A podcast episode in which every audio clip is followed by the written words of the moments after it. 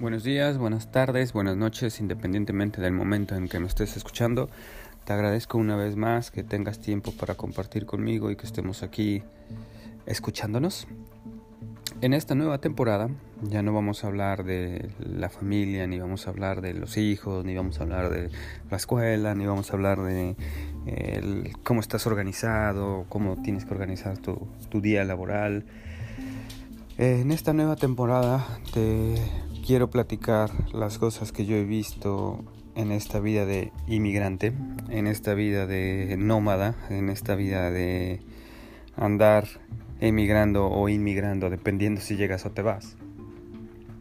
Y esta segunda temporada la voy a utilizar para contarte experiencias y para contarte historias de personas que yo he conocido e historias de personas que también lo han estado viviendo en las cuales pues tú te podrás dar una idea más o menos de lo que es emigrar. Y entiendo que es un tema difícil y que es un tema complicado porque no todos lo hacen por la misma razón y también no todos lo hacen con el mismo motivo, ni la misma energía, ni la misma intención.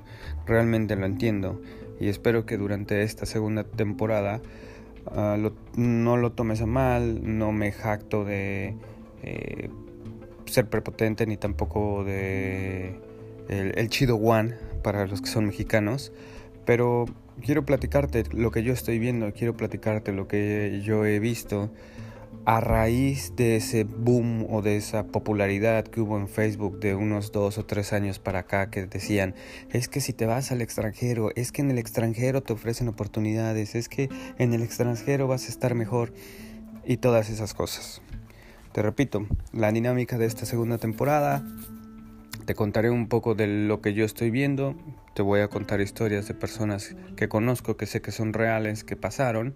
Y al final, los últimos dos capítulos, si no es que el último capítulo, yo te contaré lo que yo opino de, de esta situación. Pero antes, antes de eso, este capítulo o este viernes quiero decirte que sí entiendo la razón y también al mismo tiempo he sentido la delicadeza del por qué la gente decide emigrar, o sea, por qué la gente se va. Y precisamente por eso yo sé que no todos lo hacen por la misma razón y que tampoco no todos tienen el mismo objetivo. Y para, para citar algunas cosas, los niños o los adolescentes que están viviendo en países extranjeros que tienen papás mexicanos, pues realmente si esos niños de 6, 7 años, 8, 9 años, ahora tienen 20, ahora tienen 25, pues realmente ellos no tuvieron elección. O sea, se los llevaron sus papás y ellos no están ahí porque ellos lo eligieron. Hay mucha gente también que te encuentras en el extranjero de padres mexicanos o de padre o de madre mexicana que pues nacieron en México pero están en otro país. Entonces pues obviamente a ese tipo de personas no creo que les llegue ni tampoco les puede importar mucho porque ellos no lo decidieron hacer, o sea, no, no fue su razón, no fue algo planeado, aunque realmente emigrar puedes tener la idea de irte, pero a donde llegas y como llegas no es nada lo que tengas planeado. Entonces, quizás este audio no sea para ellos. Y luego hay personas que sí, que en sus países de orígenes estaban muy mal, no tenían trabajo, no estaban haciendo casi nada, sobrevivían con, con lo que podían y sobrevivían con ayuda de muchas gentes y sobrevivían pues de una manera más difícil, ¿no? De una manera más, más dura. Y entonces obviamente irte a un país en donde te están pagando más, no por lo que haces, sino porque el sistema económico para todos per se es diferente, pues obviamente conviene. Pero en la dinámica de este podcast y en la dinámica de este audio, tú sabes que pues tampoco la razón que yo tuve para emigrar y las que te voy a contar no son de personas que salieron huyendo quizás sí de su propia persona, quizás sí de sus propias situaciones, quizás hasta de su propia familia, pero no laboralmente. fueron o son personas que estaban laboralmente estables, que sí se podían quejar como todo mundo nos quejamos en nuestro país, que sí se podían quejar de los políticos, del impuesto, de las horas de trabajo, pero eso es para todos, eso no es cuestión de un, solo país. Entonces, no quiero que se tome este audio ni tampoco lo vayas a tomar como qué, tontos los campesinos que se van, no, o qué tontos los que están perseguidos por el narcotráfico que en lugar de luchar contra el narcotráfico se quedan. No, entiendo que es una cosa muy delicada y entiendo que eso de emigrar es, es difícil, pero tú te darás cuenta, no te voy a contar más, tú te vas a dar cuenta. Y en, ese tú darte cuenta, pues también ahorita como que vamos a sacar de las canastas para quién sí, para quién no, quién sí puede escuchar esto y quién no. O sea, obviamente también pues puede haber gente que va a visitar a sus tíos que viven en Estados Unidos, o va a visitar a la tía que se casó con un alemán, o va a visitar a la tía que están viviendo en Londres. Y vas de visita te llevan de visita, te vas una semana, te vas 15 días y wow, te impacta, te encanta la ciudad, es, que la gente es diferente, es que los colores de la ciudad, o sea, pero vas de vacaciones, estás en Estados Unidos, en casa de tus tíos, no tienes que pagar renta, no tuviste que, que buscarte un departamento, no tienes que trabajar y sabes que vas a experimentar. O sea, si alguien se va, no importa que tengas 35, 40, 50 años y vas a ver a tus hermanos que estuvieron viviendo en Chicago por más de 40 años y después de 35 años de no verlos los visitas, es exactamente eso. Llegas con 55 años a un nuevo país, pero vas de visita, vas a experimentar, no te quedas. Ese tipo de situaciones tampoco es las que les voy a comentar y ese tipo de situaciones tampoco van a entrar en este tipo de podcast o en este tipo de, audio porque pues es no no es lo mismo o sea no, no puedes ir o no puedes comparar tus vacaciones con lo que realmente un emigrante o un inmigrante tiene que vivir no es la misma situación, el enfoque no es el mismo, por más que digas, ay, es que me fui 15 días, ay, es que voy a pasar todo el verano. No, lo, lo siento pequeño capullo, pero eso no es emigrar. Entonces, pues aquí no te estoy descalificando ni tampoco voy a decir, ah, no, pero es que eso este, no sirve de nada. Claro que no, los viajes siempre ayudan para, para muchas cosas. Pero donde quiero hacerte hincapié y donde quiero que dirijas tu atención es que no es lo mismo probar o que yo te cuente que estuviste unos días, que estuviste una temporada, a gente que realmente no va a regresar gente que cuando hizo sus maletas y cuando empezó a despedirse de sus amigos sabía que quizás no los iba a volver a ver. Porque existe otro tipo de gente que anda por ahí que no tiene una red. Existe un tipo de gente que no tiene marcha atrás y existe un tipo de gente que no tiene opciones. Y la mayoría de los que han sido emigrantes, cuando se quedan, cuando se van, primero saben la chinga a la que se enfrentan al irse y saben todo lo que tienen que hacer para irse porque no es cuestión de que vendieron su BMW, vendieron su camioneta Mercedes, eh, vendieron el departamento que tenían, no, es gente que desde ese momento que decide irse empieza a hacer sacrificios para poder salir. Y después, cuando uno pensaba que eso era lo difícil, viene lo peor. Porque nunca es como lo planeas, nunca es como tú lo piensas. Y hablando de eso, otro ejemplo de los cuales no entran acá Tampoco entra la gente que se va a estudiar un doctorado o que se va a estudiar una maestría o que está becado por cierta institución, porque volvemos a lo mismo. Si estás en otro país, pero tienes alguien que te respalda, pero tienes esa opción de regresar. Yo hablo de la gente que sale sabiendo que no tiene una segunda oportunidad, sabiendo que no tiene un respaldo y sabiendo que si algo le pasa hasta ahí va a quedar.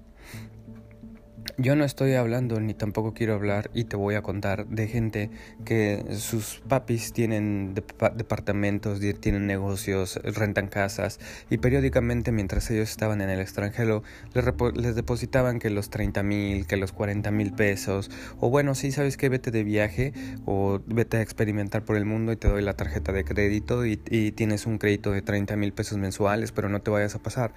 No. No no va a funcionar, no lo vas a entender y no vas a saber de qué estoy hablando si nunca te has puesto o si nunca has hecho una maleta con la idea de que no vas a regresar. Con la verdadera y firme idea de que no vas a regresar. Y no me refiero a esa ilusión juvenil, por decirle de alguna cosa mm, sosa, que estás haciendo tu maleta y, ay, es que si me quedo, ay, es que si encuentro a alguien, ay, es que quien quita y encuentro un trabajo y me quedo para siempre. O sea, no, eso tampoco. Yo te estoy diciendo otra vez de esa nostalgia y de esa tristeza de decir que ya estás hasta la madre de lo que estás viviendo y que no quieres volverlo a ver y que no quieres volver a regresar y que no quieres saber nada y que no te importa a dónde vas, pero sabes que no vas a volver a ese lugar. Ir de, visita de tus tíos, vender tus carros e irte, a, agarrar el, paseo europeo, las principales capitales del mundo, eh, Ámsterdam, París, Londres, Génova, o sea, no, porque al final vas a regresar. Porque al final sabes que vas a llegar a tu cuarto, vas a llegar a tu casa, vas a llegar con tus con tu misma dinámica, eso no va a cambiar. Por eso yo te decía que cuando se llevan a los niños o cuando llegas a un país porque tus padres te mandaron o porque tus padres te trajeron, mejor dicho, no estás pensando en eso. No es lo mismo que cuando una persona agarra sus cosas, las echa en una sola maleta porque no tiene más y no va a regresar. O sea, ¿cuántas veces tú has hecho una maleta o cuántas veces tú has viajado sabiendo, con miedo, no con ilusión, que no vas a volver a estar en ese, en ese lugar, en ese momento, y que quizás tampoco vuelvas a ver a tu familia?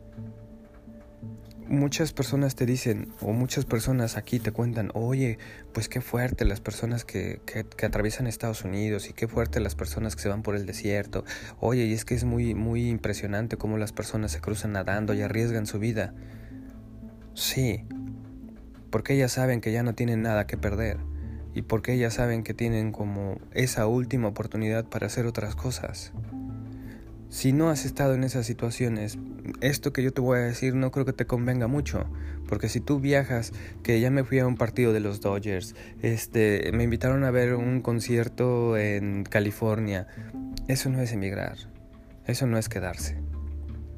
Eso no es olvidarse de todo lo que tenías y volver a empezar de cero. Entonces, piensa o recuerda cuándo y en qué momento fue la última vez que tú hiciste una maleta con la idea de que no ibas a volver a tener opción.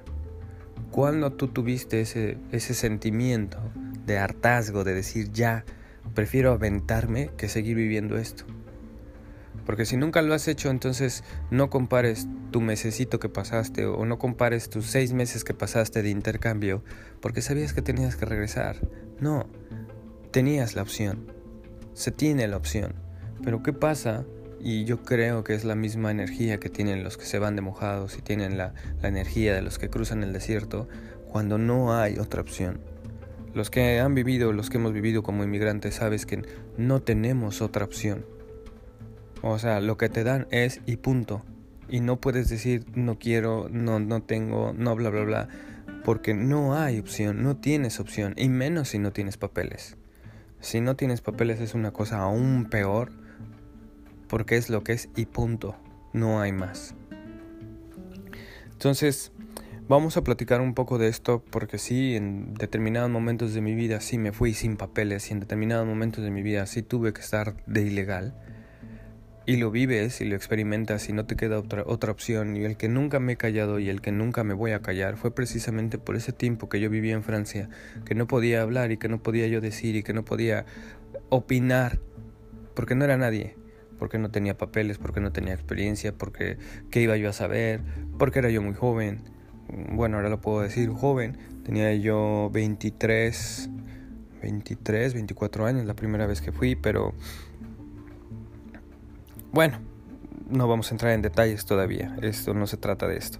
Entonces, si tú saliste a estudiar de viaje, si tú saliste pagado por alguien más, si saliste por tus papis, si tú en tu país ahorraste, vendiste ropa, trabajaste y hiciste un viaje o te pagaste un viaje para aprender alemán, perfecto, está bien. Pero después regresaste a tu país, pero después regresaste a esa misma casa, pero después regresaste a esa misma situación en la que estás ahorita o en la que tuviste en ese entonces. Eso no es emigrar. Eso es simplemente un viaje educativo, es un viaje de introspección, eso es simplemente un viaje de...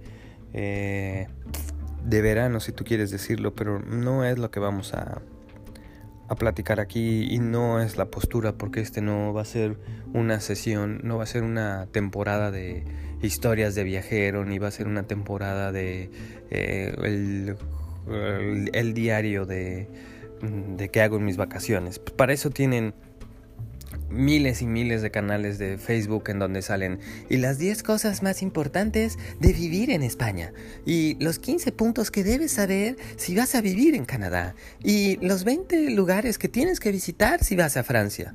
El internet y YouTube está atascado de ese tipo de cosas. Aquí no.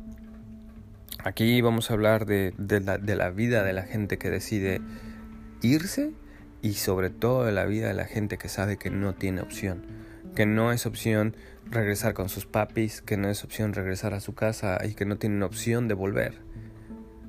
Porque realmente ese es un miedo que muy pocas veces se vive. Y realmente es uno de los miedos que yo sí recomendaría que la gente tuviera. Porque ahí despiertas, te abre los ojos y te hace sentir impotente y te hace sentir tan débil, pero al mismo tiempo tan humano porque estás solo, porque no tienes nada. La primera vez que yo viajé, recuerdo que estaba yo emocionado y estaba yo así como nervioso de que ya me iba yo a subir en el avión. Estaba yo en una de las salas de Aeroméxico esperando el 747 para irnos a Francia. No, miento, no era un 747. Íbamos a primero a, a Holanda y ya después de Holanda llegaba. Yo no sabía porque no tenía mucho dinero, pero estaba emocionado porque me iba y estaba yo emocionado porque por fin iba yo a dejar México y estaba yo emocionado porque no iba a estar más ahí. Grave error porque me llevé mis problemas y grave error porque ese viaje me enseñó que no importa dónde vayas, tú te lo llevas todo. Y tú no puedes huir de ti mismo y tampoco puedes huir de las cosas que ya llevas. Entonces, Mientras estaba yo en el trance de la emoción de que ya me iba y que por fin iba yo a estar solo y que por fin iba yo a bla bla bla y lleno de orgullo de que ahora sí iban a ver y, y lleno de orgullo de ahora sí perros cuando se enteren y así engrandecido porque por fin me iba. Después poco a poco empecé a ver que si me pasaba algo nadie me iba a poder ayudar poco a poco me di cuenta que si necesitaba yo algo, pues nadie iba a poder enviarme porque no teníamos dinero, ni tampoco nadie iba a poder ir a verme porque pues, nadie iba a poder ir, llegar en dos horas a, salvarme o a ayudarme si me pasaba algo. Recuerdo que me subí al avión, estaba todo emocionado, estaba yo viendo con quién iba a viajar, quién estaba al lado, la gente que iba con, conmigo en el vuelo, o sea, con los que iban a volar en el avión. Y recuerdo bien cómo vi en cámara lenta cuando se cerraron las puertas del avión. Y en ese momento pensé que no iba a ser como cuando viajaba en el ADO o cuando viajaba en Estrella Roja, porque en el momento de que el avión parara no iba yo a estar más en un lugar que yo conocía, y no iba a estar más en un lugar en donde yo me pudiera mover, y no iba yo a estar más en un lugar en donde podía yo agarrar el teléfono, hablarle a, alguien y decirle que me ayudara o que me este, dijera cómo hacerle, porque nadie sabía qué se tenía que hacer en un lugar que nadie conocía. Cuando cerraron las puertas del avión empecé a sentir como vértigo y empecé a sentir desesperación porque dije, no, creo que la estoy regando, o sea, no, no, no, no, creo que no lo tengo que hacer. Y empecé a sentirme mal, perdón por ese, empecé a pensar, pero me di cuenta que estaba equivocado, o me di cuenta que no estaba preparado y me di cuenta que iba a ser muy difícil porque nadie me iba a poder ayudar y que realmente iba a estar solo. Y sí,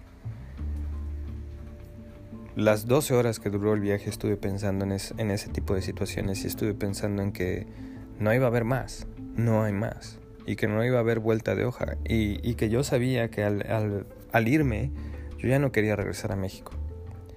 Yo ya no quería volver y yo ya no quería estar en ese tipo de situaciones por las cuales yo me había ido, pero empecé a ver que había sido algo extremo y empecé a ver que realmente no tenía planeado y empecé a ver que era un capricho y empecé a ver que era un enojo y empecé a ver que era como un berrinche, pero ya estaba en el aire. Y por más que yo le llorara al piloto no me iban a regresar y por más que yo llorara al piloto no me iba a dejar en la primer caseta. Me tenía yo que chingar. Y entonces con ese sentimiento de no hay opción, porque no llego con mi familia, porque no llego con mis tíos, porque no llego a nada, te chingas y le vas a tener que hacer lo que le tengas que hacer porque no hay opción. ¿Alguna vez has sentido eso? ¿Alguna vez has tenido esa, esa sensación de, pues te jodes, papá, porque aquí no hay de otra? O sea, no hay ni siquiera dos sopas, como decimos en México. En México, cuando tienes una buena y una mala, te dicen, mira, acá hay de dos sopas. O te la comes así o te la comes así. No, no, no había de dos sopas. Empecé a sentir un miedo muy raro. Empecé a sentir un miedo muy diferente de cuando estás en la calle, o un miedo muy diferente de cuando sientes que te van a asaltar, o un miedo muy diferente a cuando piensas que te van a regañar en tus padres o que en la escuela vas a tener un problema. Empecé a sentir un miedo muy, muy, muy peculiar. Perdón, un miedo diferente. Un miedo que después me empecé a ser un poco adicto a ese tipo de, adrenalina que suelta ese tipo de, sueño o de, actividad. Pero el, precio es muy, muy caro. Pues bueno, salí y cuando llegué y vi otra ciudad, vi otros ruidos, vi otra gente, recuerdo que me puse a llorar y no me puse a llorar de alegría, ni tampoco me puse a llorar de que por fin estaba yo en otro país, ni tampoco me puse a llorar porque lo había logrado y, ahora sí yo contra el mundo y, y yo contra todos. honestamente me puse a llorar porque me había arrepentido. Y honestamente me puse a llorar porque no podía regresar. Porque no sabía cuándo iba a regresar y porque tampoco sabía qué hacer. Muchas de las personas que a veces emigran tienen la gran ventaja de que llegan con alguien que ya conoce la situación y llegan con alguien que los va guiando y llegan a casas de gente que, ya saben qué hacer. En ese caso, en mi caso, sí tuve gente que me ayudó, dos muy buenas amigas, pero no teníamos un plan, no tenía yo un plan establecido y las, los tres teníamos planes diferentes. Yo lo veo aquí con los muchachos que llegan de México cuando llegan a Canadá. O sea, llegan 6, 7, en el aeropuerto agarran a 4, regresan, llegan a la ciudad 3, uno se va la primera semana, otro se va a los 15 días y solo se queda uno. Y ese uno que se queda, se queda perdido. Anda buscando todos los sitios de mexicanos, anda buscando todos los lugares a donde van mexicanos y al final encuentra pocos, porque es una de las cosas que yo me di cuenta en Francia y aquí hay pocas comunidades de mexicanos y hay pocas asociaciones realmente como de casas de cultura mexicanas. No hay. Hay una que otra, pero no es lo que piensas, no es lo que, es, lo que se escucha, no son lo que parecen. Porque a diferencia de los portugueses, de los italianos, de los chinos, eh, inclusive los chilenos, venezolanos o colombianos, no hay lugares donde los mexicanos que estén aquí se reúnan. Y yo tengo, la, yo tengo una opinión del por qué pasa eso y yo tengo una como una teoría de por qué pasa eso, pero, pero te lo diré te lo diré más adelante. Entonces, en esta, en esta segunda temporada te voy a hablar de, de eso, de cuando viajas, de cuando viajas con la idea de que no vas a regresar y para no quitarte más tu tiempo el viernes, o este viernes, o hoy, quisiera que pensaras, ¿cuándo hiciste un viaje sabiendo que no ibas a volver? ¿Cuándo hiciste tu maleta con la, con la idea o con el sentimiento de que no ibas a regresar? No con la ilusión de quedarte, no con la ilusión de encontrar algo que quisiera cambiar. No, cuando tú decidiste irte, cuando tú decidiste no más. Porque después te voy a preguntar, ¿y qué te hizo quedar? Y después te voy, a, te voy a contar qué hizo que las personas se quedaran. Y vas a ver, al igual que yo, lo sorprendente de la respuesta. Porque tú puedes estar seguro de muchas cosas, pero cuando las piensas, pero cuando las empiezas a analizar, pues ya sabes lo que pasa. ¿Qué te puedo yo decir? Entonces, en esta segunda temporada vamos a hablar de la gente que yo he conocido que tuvo que emigrar. Te voy a contar de personas que yo conocí inmigrantes y de cosas que pues siguen haciendo y que pues ya no les queda de otra y se, y se quedaron, se quisieron quedar. La mayoría tuvo opciones de regresar, pero por orgullo se han quedado. La mayoría tuvo opciones de regresar, pero por presiones familiares no han podido. Y ya te irás dando cuenta, pero lo que quiero que pienses este viernes es que la gente que realmente emigra es gente que no tuvo opción. Es, es gente, o entendí que es gente que era eso o nada. Hay mucha gente que se va y que experimenta cuatro meses, hay mucha gente que se va y experimenta siete meses y después regresan, pero hay otra gente que no puede, que no quiere y sobre todo que ya está en las últimas de las situaciones en las que estuvo viviendo y dijo, ¿sabes qué? Me voy, ya no quiero saber nada, ¿sabes qué?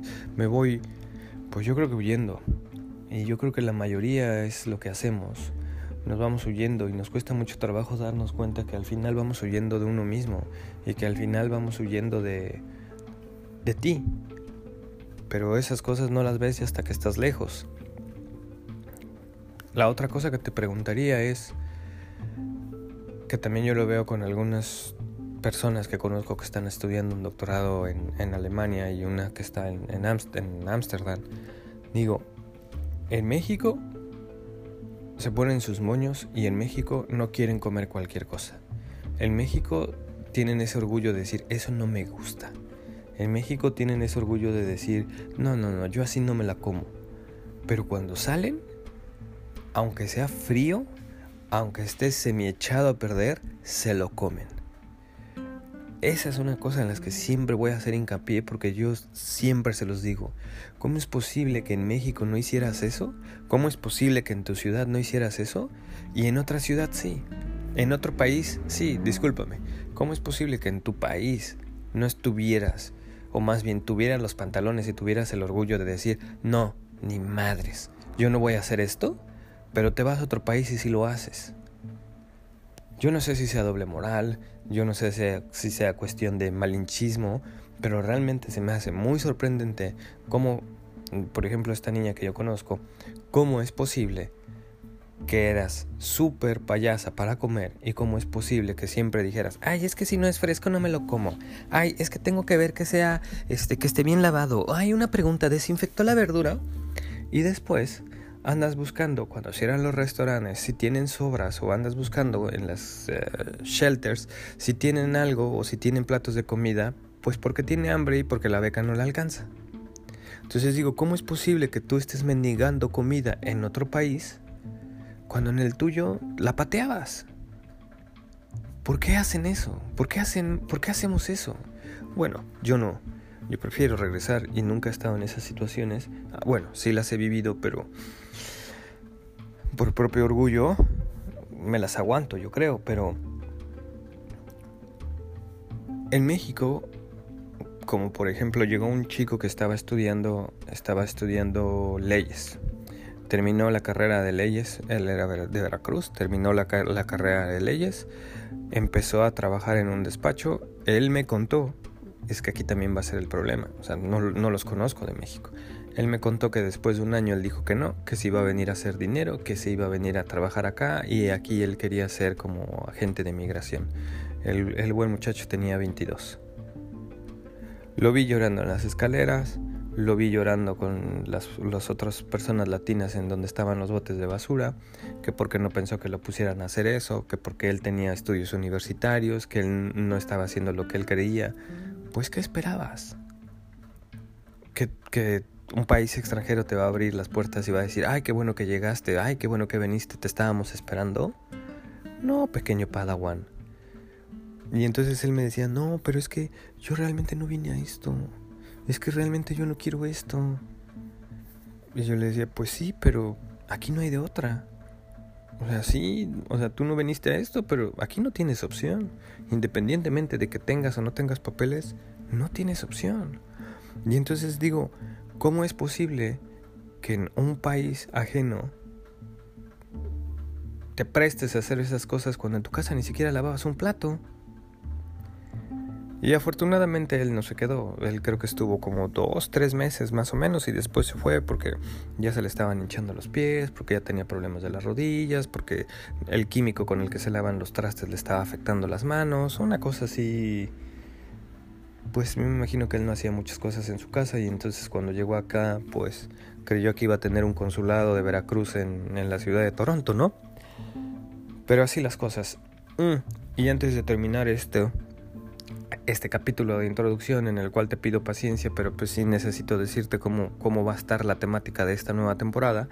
Eh, las historias que yo te voy, a te voy a contar, les tengo que cambiar el nombre y quizás les cambie yo la ciudad y quizás les cambie un poco yo el giro, porque son personas que están acá y porque son personas que de alguna forma tenemos contacto, pero al mismo tiempo no lo voy a hacer tan obvio y al mismo tiempo pues también las debo de proteger, porque aunque les he preguntado y aunque ellas o ellos me han dicho, sí, sí, no, no hay bronca, o sea, lo puedes decir, pues también te voy a decir las cosas como son pero pues a lo mejor tú y yo llegamos a la misma conclusión. Y esa conclusión, por lo regular, con la gente que he hablado, no les ha gustado. Y esa conclusión, al final, después de que yo tuve esa plática y después de que nosotros hablamos, pues se alejaron. No los tengo tan cerca, ya no somos tan amigos, precisamente porque no me callé eso que pensaba. Y precisamente porque yo sí les he estado preguntando eso que yo quiero saber y que nadie dice. Porque esa es la temática del, del podcast, esa es la temática del capítulo, ¿lo recuerdas? Decir lo que nadie quiere escuchar y preguntar lo que todos piensan pero nadie dice. Bueno, pues ya sabes lo que nos espera y te veo el próximo viernes para la primera historia de por qué la gente migra. Cuídate, que tengas buen fin de semana.